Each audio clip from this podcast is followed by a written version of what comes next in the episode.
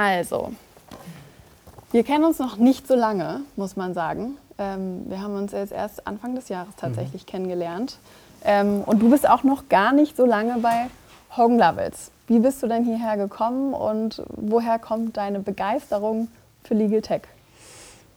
Ich bin seit anderthalb Jahren bei Hogan Lovells und ich war vorher, ähm, ich mache M&A eigentlich, also eigentlich nicht Legal Tech. Ähm, ich war vorher bei Skadden und habe dort in New York und hier in Frankfurt gesehen, wie welche Tools man nutzen kann. Und ich glaube, das ist so ein bisschen, wir sind alle faul und ich sehe bei vieler Arbeit, die wir machen, die sind fehleranfällig, die sind in meinen Augen total automatisierbar. Und dann ist für mich mir die Frage, warum muss ich das machen oder warum muss ich das einen Kollegen machen lassen und ich muss mir das Work Product angucken. Und da bin ich dann so ein bisschen drauf gekommen, als ich hier war, finden wir doch mal vielleicht eine Lösung, die mir den Alltag da leichter macht. Ja, und da bin ich ehrlich, da bin ich Egoist, glaube ich, wie die meisten von uns und habe gedacht, das ist ein Problem, das lässt sich durch einen Computer besser lösen als ein Mensch und hilft mir dann am Ende des Tages. Ja? Und wir sind, glaube ich, dann so zueinander gekommen, dass ein Mandant mit der ganz tollen Frage kam, ich habe ein Problem, kannst du mir helfen? Und dachte ich, klar, weil im Kern ähm, verkaufen wir Rechtsdienstleistung und wenn die Rechtsdienstleistung dann irgendwie Computer ist, dann ist das auch was, was wir kaufen wir verkaufen da relativ viel, weil wir haben sogar eine Ligitech-Tochtergesellschaft. Also wir haben da recht, wir haben echte Programmierer. Und dann habe ich die angerufen und gesagt, ich habe hier ein totales Standardproblem. Das ist ein Konzern, der möchte eine Lösung, um sein Organigramm zu sehen. Da hätte ich gern unsere Inhouse-Lösung. Wie ist die denn? Und ist die gut? Und ich hätte gerne noch automatisiert, dass ich den Geschäftsführer bestelle und der Mandant das dann selber machen kann, weil den Gesellschafterbeschluss, wenn der den bei mir bestellt, ich kann den nicht abrechnen. Das ist nicht mehr, das, das überzeugt nicht mit den Transaktionsstundensätzen. Das ist nicht mein Geschäftsmodell, weil das ist kein, das macht eh irgendwie ein Trainee mit einer Vorlage und ich muss es nur lesen. Also es ist kein geistiger Mehrwert für mich. Und dann habe ich festgestellt, das ist irgendwie kompliziert. Das ist ein offensichtliches Problem, für das wir keine Lösung haben. Weil die Lösung, die wir hatten, die ist nur aus der Technikersicht eine Lösung gewesen, sondern das war dann äh, Data, Data File Server Look and Feel 1995 mit einer Oberfläche wie BEA, das ist so eine Art Outlook 2001. Das war aus technischer Sicht genau die Lösung für mein Problem.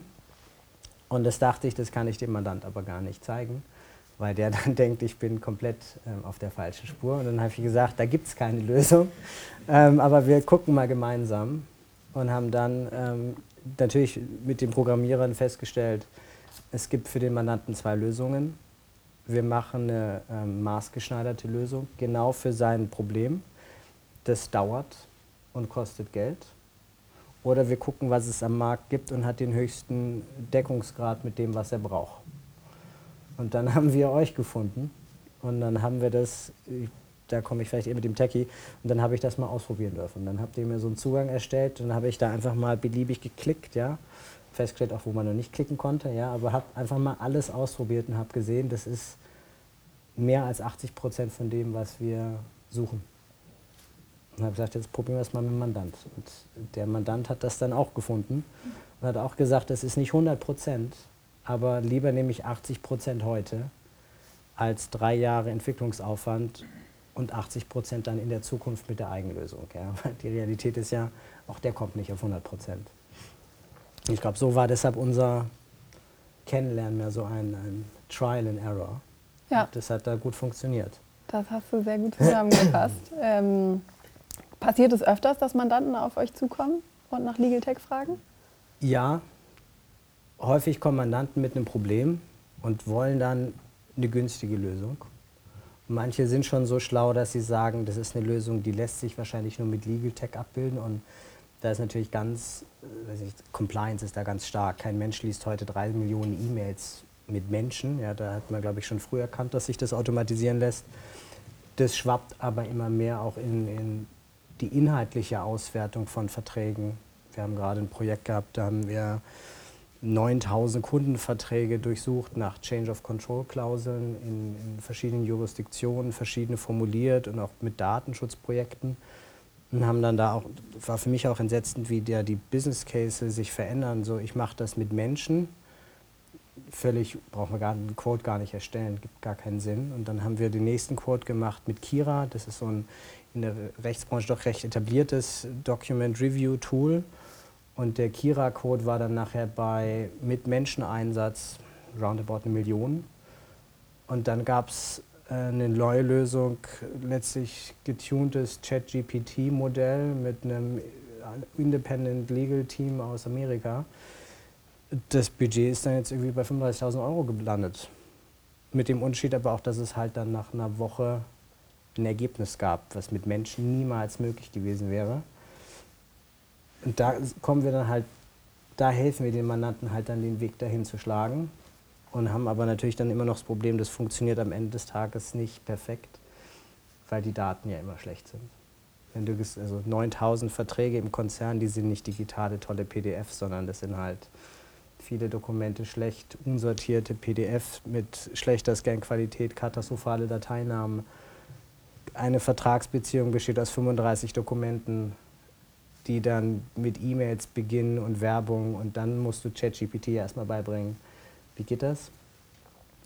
Aber der Weg ist schon mehr in Richtung, wie verkaufen wir dann eine Lösung, die Sinn macht. Und das ist schon was, wo wir sehen, dass Legal Tech einfach einen Teil unserer Arbeit, ich möchte jetzt nicht sagen ersetzt, aber gewisse Arbeitsschritte, die gibt es nicht mehr. Also zumindest halt, ich nutze sie nicht mehr. Es gibt vielleicht noch andere Teams, die viel von Hand machen, aber ich glaube, da ist viel, wo wir einfach in Richtung Lösung hingehen und zum Teil dann halt in-house für uns, dass wir sagen, wir automatisieren, ich mache M&A, wir automatisieren Teil der Diligence, aber auch, dass wir dann für den Mandanten irgendwas bringen. Also Mandant sagt mir, ich zahle dir nichts fürs NDA, ja, weil NDA-Verhandlungen machen, glaube ich, nur Anwälte miteinander gern, ja, sonst bringt es gar keinen Mehrwert. Deshalb haben wir da halt so einen Generator. Das ist so ein bisschen wie euer Beschlusstool. Mhm ja, haben wir so einen NDA-Generator. Das so ein ähnliches haben wir für Arbeitsverträge, einfach weil der Mandant sagt, ich möchte euren Legal Input, aber ich möchte ihn halt einmal. Ich zahle dir nicht jedes Mal für dein NDA, dass du weißt, wie ein NDA geht, weil ich kann es auch einmal lesen und danach die Parteien aussetzen. das ist schon ein bisschen mehr Kunst, aber runtergedummt ist es das. Ja. Und das automatisieren wir dann halt in-house oder mit dem Mandanten. Da seid ihr auf jeden Fall schon sehr viel weiter als äh, viele andere Kanzleien, auch dass ihr euch davon nicht äh, gefährdet seht, ähm, sondern da progressiv reingeht. Aber trotzdem, auch bei uns jetzt bei Fides, hast du erzählt, ein paar Kollegen hatten dann doch Angst um ihren Job. Naja, ich glaube, das ist einfach eine Generationenfrage und auch, was man so im Alltag macht. Und wenn ich, das ist das, nämlich diese Gesellschafterbeschlüsse, das hatten wir schon in unserer alten Kanzlei, die Diskussion, wie, wie bilde ich denn die jungen Anwälte aus, wenn ich ihnen nicht eine Vorlage gebe und sage, kriegt das raus. Ich muss sie dann halt plötzlich wirklich ausbilden. Ja? Ich muss, mir dann, muss ihnen erklären, worauf kommt das an, damit der weiß, was mache ich, wenn das Tool nicht die Lösung hat. Ja? Aber das sind halt, so funktioniert halt unsere Branche bis jetzt überwiegend nicht, sondern wie, wie ist es immer so, Training by Billing. Ja? Und das ist ein etabliertes Konzept in vielen Geschäftsbereichen. Da tut es dann weh. Ja, ja. Ich glaube, der Schritt von einer Back-Online-Vorlage zu einem guten Mustervertrag und den dann auch noch automatisieren, das ist vor drei Jahren undenkbar und wahrscheinlich gibt es in drei Jahren, wahrscheinlich dauert es nicht mal mehr drei Jahre, ChatGPT-Plugin bei Back Online und dann sagst du, mach mir den Vertrag ein bisschen schärfer, bitte berücksichtige noch das und dann kommt da irgendein vernünftiger erster Draft raus.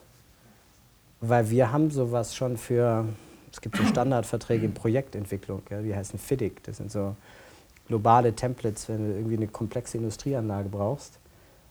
Das, das haben wir schon so ein Tool. Da sagst du, mach den bitte einmal auftraggeberfreundlich oder mach den arbeitnehmerfreundlich.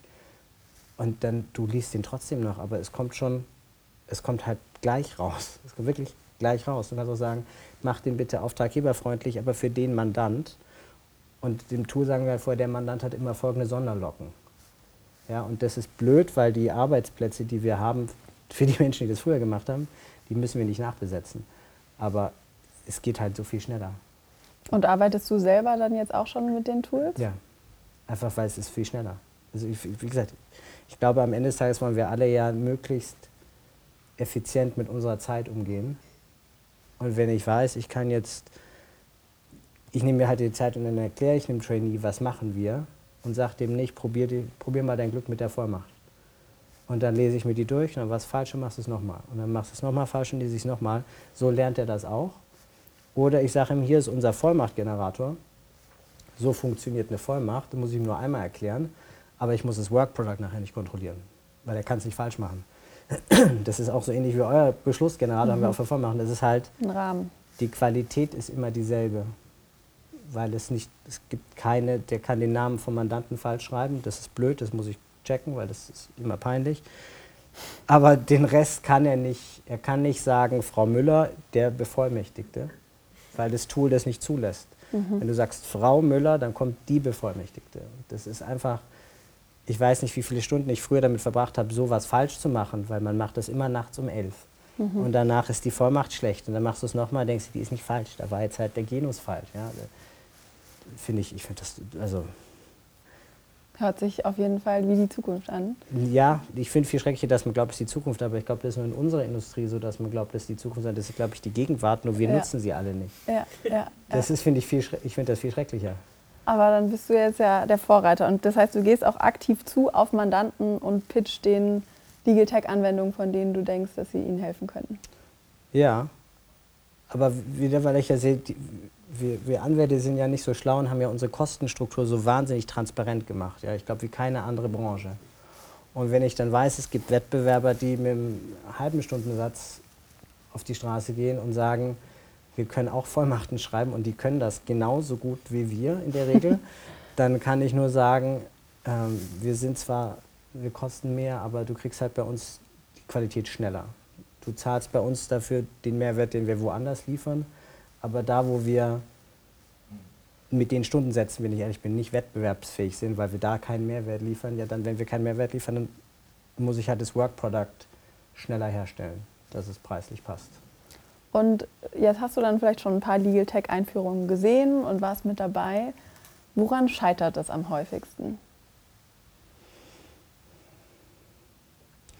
Also, das ist eine Mischung aus die Tools funktionieren in der Theorie toll, wenn der Input schon sauber ist. Ja, und da kommen wir wieder so eine Dokumentenauswertung. Irgendjemand muss halt anfangen und dann musst du sagen, wir können das Tool nicht nutzen, weil unsere Verträge sind schlecht digitalisiert. Dann schiebst du das jetzt ein Jahr raus und hast es in drei Jahren hast du immer noch alle Verträge schlecht digitalisiert. Und dann ist im Moment eher so die Hemmschwelle, dass man sagt, das Arbeitsergebnis ist nicht 100 Prozent. Ich mache es jetzt weiterhin so wie früher und löse aber das Problem nicht. Und viele schieben das so ein bisschen raus. Und dann ist noch einfach Zögern.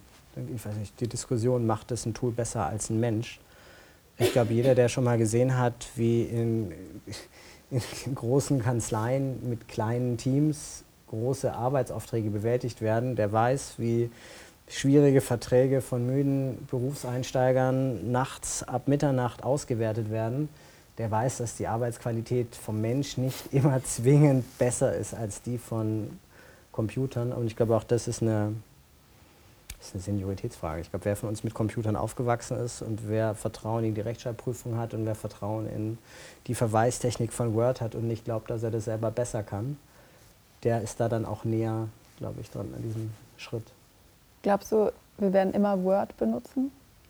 Nee. Glaube ich wirklich nicht glaube, ich persönlich glaube, dass für uns bei die, ich mache M&A, das ist ja so viel nur in Konzepten. Ich glaube, wenn man sich Mühe geben würde und würde sich einfach dann, dann hast du nachher nur noch ein Termsheet und das kannst du ja auch noch verbal kommunizieren und dann kommt der Rest irgendwie rechtswirksam, wird sich irgendwo niederschreiben. Aber ich glaube nicht, der Mehrwert wieder, ich verbringe ja Stunden damit, mit anderen Anwälten irgendwelche Klauseln zu verhandeln, die dann zu 10% wirklich wichtig sind und dann zu 80% weiß ich nicht, die fünfte Schraube bei der Gewährleistung zum Datenschutz. Das gehört dazu, das wird immer mitverhandelt.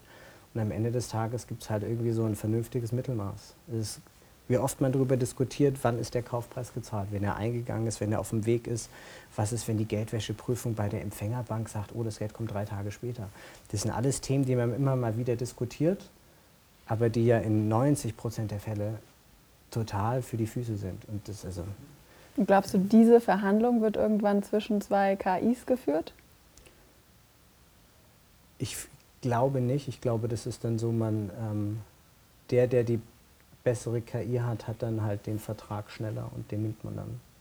Also ich hätte jetzt. Aber du wirst immer gebraucht. Ich glaube, weil wir die Konzepte besser verstehen.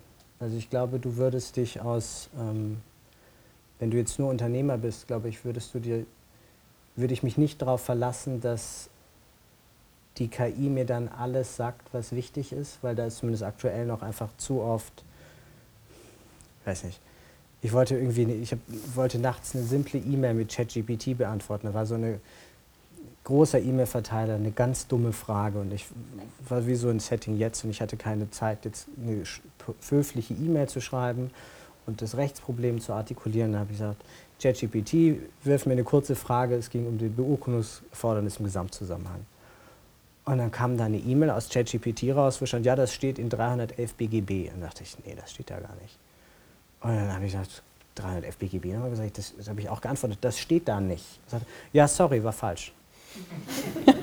so, und das ist aber, das fällt mir jetzt halt auf, weil ich Jurist bin. Und dann hatten wir, hatten wir noch irgendwas anderes, dann kam dann, nenn mir drei Quellen. Dann kamen drei Quellen, habe ich mir die erste angeguckt, das ist eine Quelle, das zweite angeguckt, das ist eine Quelle, dritte angeguckt, dritte war keine Quelle, gab es gar nicht. Du hast mit, was ist mit der dritten Quelle? Naja, statistisch mögen, mögen, statistisch trauen die Nutzer meinen Ergebnissen mehr, wenn ich drei Quellen nenne und nicht nur zwei. was richtig ist, aber das hilft mir nicht. Ja, also da habe ich, das störte dann so ein bisschen mein Vertrauen in das Arbeitsprodukt, ja, bin ich ehrlich. Da sehe ich dann eher wieder jetzt den Vorteil, den wir halt haben. Wir sind, wir sind einfach so viele Anwälte und haben hier so eine große Datenbank an Verträgen. Deshalb würde ich jetzt eher sagen, und so funktioniert jetzt auch gerade unser ChatGPT-Modell. Ich fütter halt unser ChatGPT mit dem Internet plus unsere Verträge. Und dann sage ich halt, sag mir doch mal, mach mir mal ein Muster SPA auf Basis unserer Verträge und ignoriere alle amerikanischen Verträge, ignoriere alle, weil ich nicht nach Lampukistan recht, sondern nimm bitte nur die deutschen. Und mhm. dann kann ich auch sagen, und nimm auch nur die aus meiner Praxisgruppe. Und dann habe ich halt einen KI-Vertrag, der rauskommt und dem ich dann vertrauen kann. Ja. Ja, das ist natürlich auch die große Schwierigkeit bei KI, die Jurisdiktionsthematik. Die haben wir natürlich auch mhm. äh, bei Fides. Wie siehst du das da? Also wird es da jemals so weit sein oder ähm, wird das immer dann was sein, was sich auch viel bewegt und dass die KI da auf dem Laufenden bleibt? Und das funktioniert überraschenderweise schon ganz gut mit KI. Also wir haben das zum einen gemerkt mit dieser Change of Control-Thematik. Wir haben dir das nur auf Deutsch beigebracht und mhm die war in der, in der Lage, das abstrakt in englischen und niederländischen Verträgen, kann man sagen, die sind sprachlich ähnlich wie Deutsch, aber das hat schon mit einer gewissen Zuverlässigkeit funktioniert. Wir haben auch Französisch, hat auch ganz gut geklappt, also das, das Konzept hat funktioniert. Wir hatten nicht nur Change of Control, wir hatten auch noch, es ging um Datenschutz und also wir hatten noch so ein paar mehr Themen, die nicht so, die, die nicht so klar waren und das Tool war sogar so sinnvoll, dass es unsere Zusammenfassung gesch geschrieben hat hier steht zusammengefasst das drin und dann war das so ein Zitat aus irgendwie fünf verschiedenen Absätzen. Das hat in allen Sprachen überraschend gut funktioniert. Ähm, und dieses Thema, welches Recht gilt wo, haben wir natürlich Glück mit der EU, überall gilt irgendwie am Ende hier dasselbe Recht in Europa, aber da gibt es, ich habe vorhin gesagt, das ist, wir haben so ein Tool, das ist der Regulatory Scraper. Das ist für mich so zwischen Google Alert und Magic. Da sagen wir, sagt uns ein Mandant, wir machen, weiß ich nicht, Kameras welche, welche Gesetze muss ich einhalten, halt, einhalten als Kamerahersteller. Und dann wird Magic, das wird irgendwie dem beigebracht und dann kriegt der Mandant halt immer ein Update. Jetzt gilt in Kirgisistan bei dem Inverkehrbringen von Kameras mit mehr als 300 Gramm die Pflicht, einen blauen Aufkleber drauf zu machen. Ich weiß nicht, wie das Tool das rauskriegt, aber das kommt da raus. Ja, also das funktioniert mit und das ist jetzt so ein klassisches Tool, was ihr an eure Mandanten verkauft. Was ja. kostet sowas dann? Ich bin ehrlich, das weiß ich nicht, weil das hängt davon ab, wie, wie viel Jurisdiktion du willst. Wenn du mhm. sagst, ich beschränke mich auf meine Kernmärkte und ich bringe meine, weiß ich nicht, Kamera, was X, weiß nicht, was hier für ein Hersteller ist, ich bringe die gar nicht in Verkehr in Kirgisistan, dann klammer ich Kirgisistan aus. Aber wenn du sagst, ich weiß nicht, ich habe ein Auto und ich bringe das halt wirklich in fast allen Jurisdiktionen irgendwie auf den Markt, dann ist der Aufwand größer. Ja, okay. Und ähm, jetzt haben wir schon ja, sehr, sehr viele Anwendungen gehört. Was würdest du sagen, ähm, wo gibt es trotzdem noch gar nichts? Wo, wo fehlt dir noch was? Wenn du jetzt dir eine Lösung erträumen könntest, was würdest du dir noch wegautomatisieren?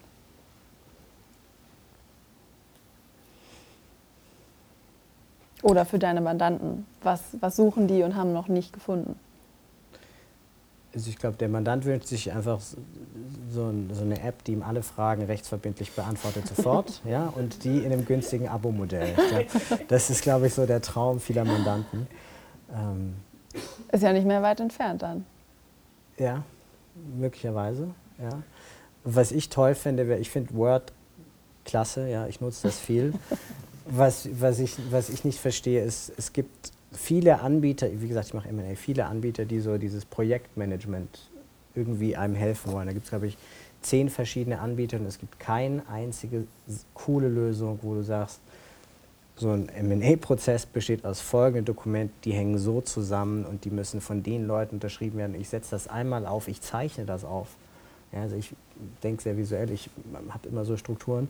Ich möchte das einmal einfach haben, alles zusammen. Ich möchte nicht immer vorm Notartermin wieder haben, ich weiß nicht, wie oft man dann doch noch nachts irgendwelche blöden Anlagen hin und her schickt und dann mhm. hat man Pech und ist nicht in Hessen beim guten Notar, sondern ist irgendwie in Mainz bei einem Nur-Notar, der alles nur als PDF will und dann selber abschreibt und dann denkst du dir, wir sind im Jahr 2023 und machen hier irgendwie mit Computern Geschäfte, die dann darin enden, dass hier irgendjemand das abtippt und dir vorliest und es dann falsch macht.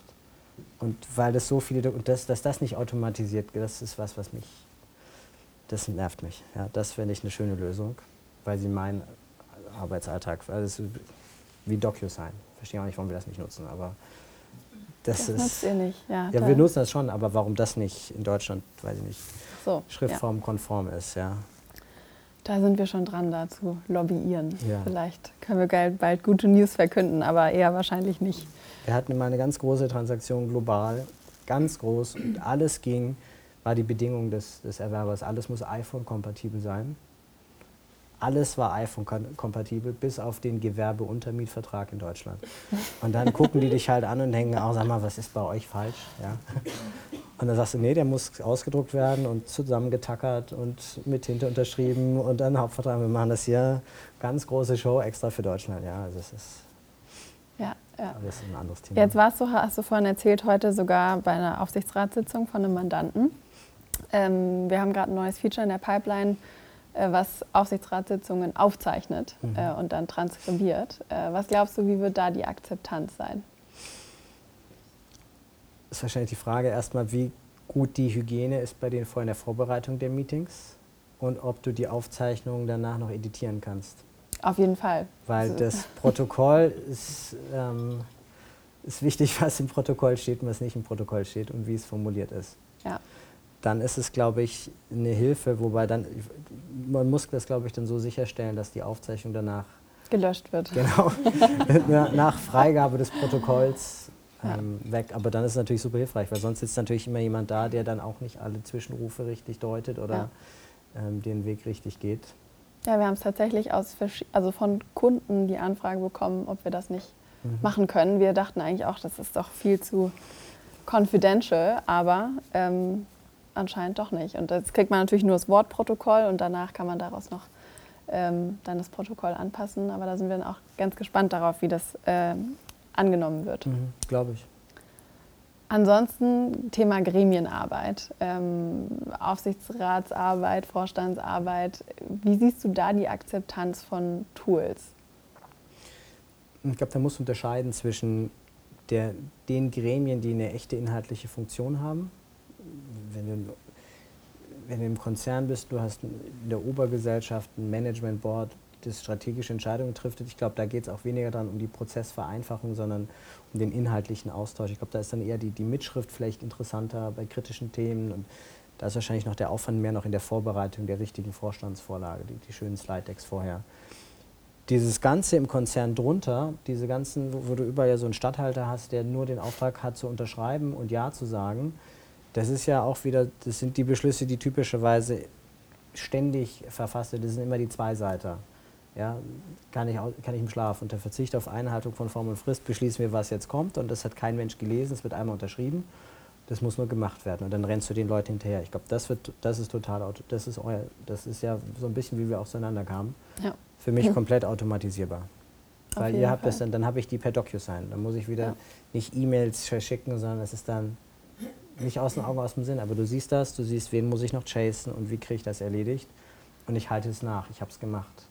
Nicht, dass man ein Jahr später sagt, oh, da hat doch einer vergessen zu unterschreiben und der arme Zuständige beim Mandanten oder bei uns hat das nicht nachgehalten. Ja, das ist, da ist der Mehrwert so gering, wenn das ja. ein Mensch macht. Ja. Und es ist wieder halt dann äh, fehlerfrei. Ja. Was würdest du sagen, war mal das Schlimmste, was sich daraus ergeben hat, dass ein Beschluss vergessen wurde? Oder wann es hochkam, wann es dann wirklich durch so einen kleinen Fehler gebrannt hat?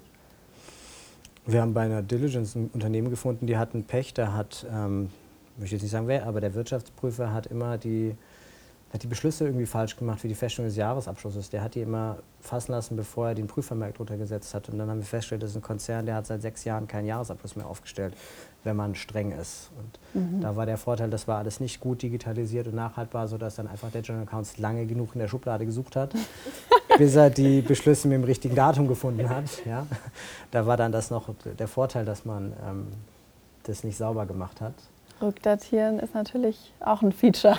Das, genau, der hat es ja nicht rückdatiert, der hat ja nur den, das richtige Datum, ja, ja, ja. die Verschriftlichung des Beschlusses korrekt datiert. Ja, aber das, ist, das sind so Kleinigkeiten, da denkst du nicht dran und dann, oder fehlt was.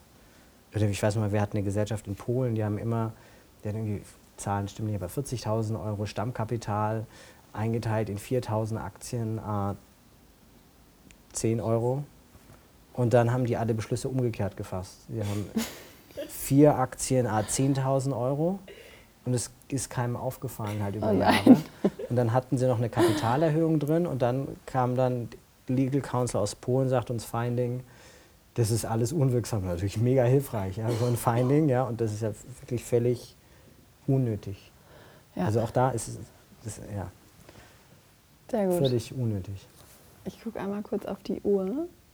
Ja, ähm, wir reden schon eine Weile. Ähm, ich hoffe, ihr seid noch alle äh, aufmerksam dabei. Ähm, ich würde sagen, wir öffnen mal die Runde für Fragen.